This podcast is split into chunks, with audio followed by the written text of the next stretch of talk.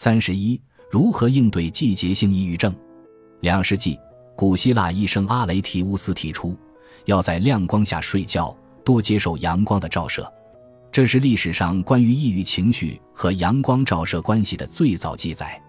一九八四年，罗森塔尔给他的二十九个病人做出了季节性抑郁症的诊断，其中十一个病人经过亮光照射后，病情出现好转。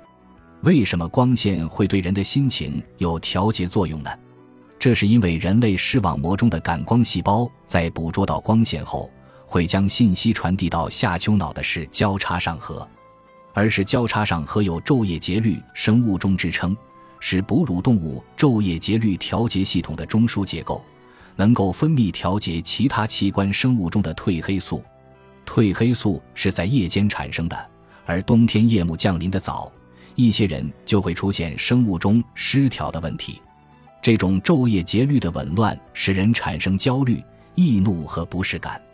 因此，季节性抑郁症患者早起后应该马上接受光线照射，给身体感官一个清晰的信号。除了使用专业的光照治疗仪之外，还可以采用以下方法：拉开窗帘，走到户外，享受阳光。周末或午后。要尽可能的去户外接受阳光的照射，在室内的时候也尽量拉开窗帘，让更多的自然光能够照射进来。作息规律，保持昼夜节律。规律的作息时间有助于维持褪黑素固有的分泌节律，减少因为季节、天气等因素而产生的波动，情绪也能保持相对稳定。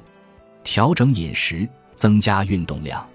许多食物都对治疗抑郁症有益，比如水果中的香蕉、甜橙，蔬菜中的黄瓜、西红柿等。咖啡和可可能增强脑细胞活性，改善抑郁心理。运动能够调整新陈代谢规律，对改善情绪也有重要的作用。建议每周运动三次，每次至少三十分钟。去度假，找一个阳光明媚、温暖舒适的地方去度假。这不仅有助于调节季节性情绪紊乱，还能让我们暂时放下繁杂琐碎的日常事务，身心得到休息。看医生或找心理咨询师聊聊。